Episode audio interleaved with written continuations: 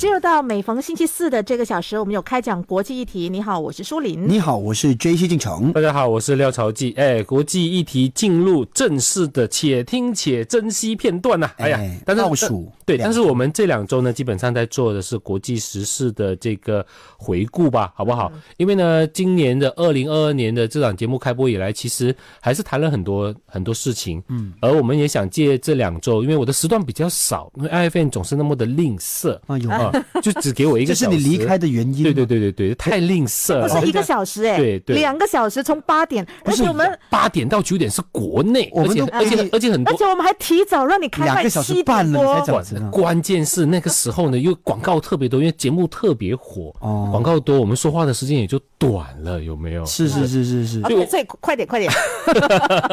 OK，我们这个时段我们先谈几个国际时事，好吧？第一个当然就是呃，从二零二二年开年就开始了风云色变的这个乌克兰和这个俄罗斯的危机，对不对？啊，大家如果记忆犹新的话，其实它的整个事端的开始就是提到到呃乌克兰能不能加入北约哦？那当然这个问题其实呢，我们重新反省的时候呢，那俄罗斯基本上的那个态度一开始就不是。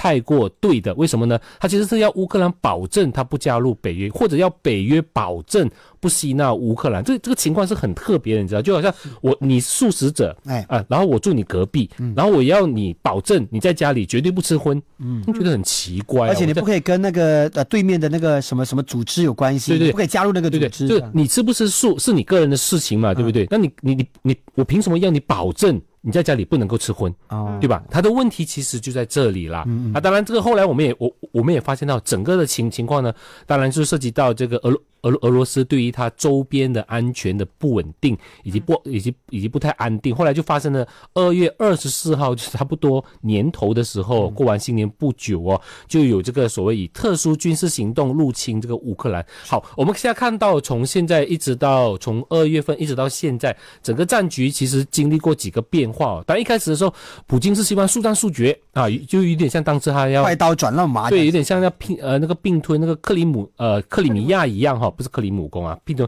克里米亚一样，对不对？诶，打算就是迅雷不及掩耳，就赶快把这个乌克兰给这个压下来了。然后等国际社会还来不及反应的时候，哎呦，这个事情就解决了。甚至一开始的时候，大家都觉得，哎哎呀，这个面对这个俄罗斯大军压阵，哎，这个乌克兰应该是不行的了哈。还有各种各样的说法，哎，你这个泽伦斯基赶快流亡嘛，哎，赶快到其他，哎，结果这个事情就完全就变成消耗战以及持久战。啊，当然，当然，当然，对，当然这个时候呢，就重新看到了一个世界级的这个领袖泽伦斯基。嗯，目前为止，泽伦斯基今天或者明天会抵达美国。是的，对，而且会去到白宫，对不起，不是白宫，国会两会做这个演讲。这应该是在呃俄乌战争之呃目前呢唯一一次呃就是泽伦斯基离开。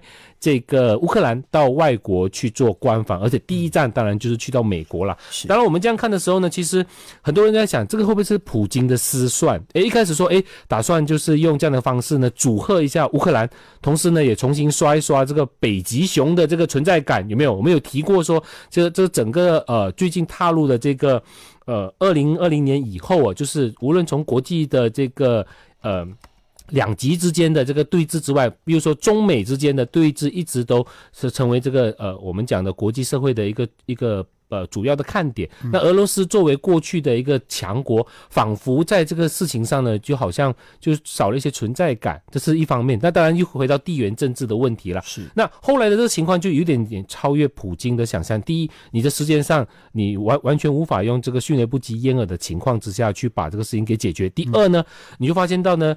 很西方世界开始用战争罪来去来去呃，就是指控也好，打算就是提控这个普京以及这个俄罗斯的军队，因此因此这个情况变得有点尴尬了。嗯，哦，他尴尬就就在于说，那普京该如何结束这场战事呢？而我们看到整个战局的这个呃情况也进入了焦灼，原来是要围。围围原来是要围堵这个呃这个基辅，后来逐逐渐撤到这个乌东，然后后来也发生了所谓的所谓的这个三个地方四个地方的假公投并吞到这个俄罗斯的境内里面去。到后来乌克兰又收复了一些失地，然后接下来整个西方世界盟国对于乌克兰的援助依然是以这种就是防御型的武器，让整个战事延续到今天。啊。所以今天我们来看的话呢，其实整个俄乌战争，除了当然就是乌乌乌克兰境内基本上是真的是非常的惨烈哦，嗯就是我们无论我们看到这个马里波城的这个死守战，还有现在我们看到呃这呃传媒传回来的图的那个图片，基本上受创的还是乌乌克兰自己了。但是俄乌战争的这个事情，对于对于我们全球呢，基本上是有重大的影响。嗯，首先就是全球的通膨啊，我们不要以为就是呢制裁了这个俄俄罗斯以后，对俄俄罗斯的这个经济造成了重创以后呢，还会直接影响什么？直接影响的当然就是俄乌之间交战的时候，你把这个欧洲的粮仓嗯给这个掐住了。是哎，欧洲粮仓掐住的时候呢，就直接引起了粮食危机。这也是我们在整个全球各，尤其是发展中国家，我们所看到的一个情况。与此同时呢，因为俄乌的之间的制，呃，与与对于西方世界对于俄俄国的那个制的制裁啊，也使得我也使得我们发现，原来俄俄罗斯是全球最大的肥料输出国。嗯，哎，哎呀，肥料出不来，农作物就欠收，哎呦，各种各样，整个的整个的这个呃全球的这个呃产业链也好，整个就卷起来了。它一卷起来以后，包括我们现在所谓的鸡蛋价格啊，对，嗯肉鸡的问题啊，是都是源自于这。猪肉的这个价格高，就是高涨不下，都是因为这场战事所引起的。嗯。那这这这当然对我国的直接影响，就是我们看到的猪肉的价格、对，鸡蛋，所以我们不能说，哎这个呃，俄罗斯啊、乌克兰啊，远在这个北边。对我们觉得这好远哦，这个这个好像都不关我们的事，其实息息相关。哦，然后，当然，如果现在各位有去欧洲旅游的话，你会看到整个德国、整个欧洲都在近临着，呃，都在面临着这样的一个寒冬。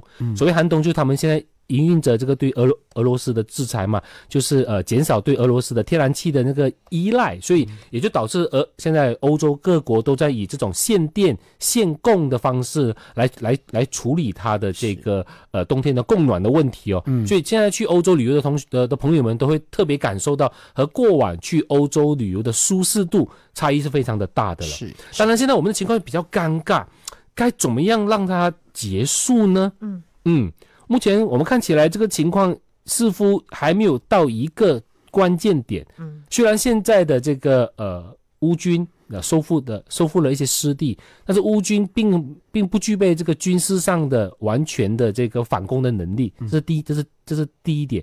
而且西方世界目前呢，对于乌军的这个资源还是属于防御型的这些武的武器嘛，就乌军需要什么？可能乌军需要就是坦坦克、飞机、导弹。但是西方不能够直接呃给予这样的一些武器，因为这样你就间接的参与在这个战争参与，而且你会激化这个战争。那大家为什么特特别害怕俄罗斯的整个呃战情的升温呢？因为俄罗斯是拥有核武器的一个核武大国，嗯无论你是用技术型的核武也好，或者是毁灭型的核武也好，你对于乌克兰的这个呃伤害是巨大的，而且是不可复原的。这是这是第这是第一点。第二点，当然又引发了就是大家自二战以来的巨大的惶恐，就是会不会从因为俄乌之间的这样的一个区域的冲突蔓延到全球的一个大战呢？是就是世界大战。对对啊因为每一个个国家可能它背后呢都会有一些势力是跟它站在同一个管道的，就像现在呢看到泽连斯基去访问美国，那在那个紧紧绷的神经就突然间出现了。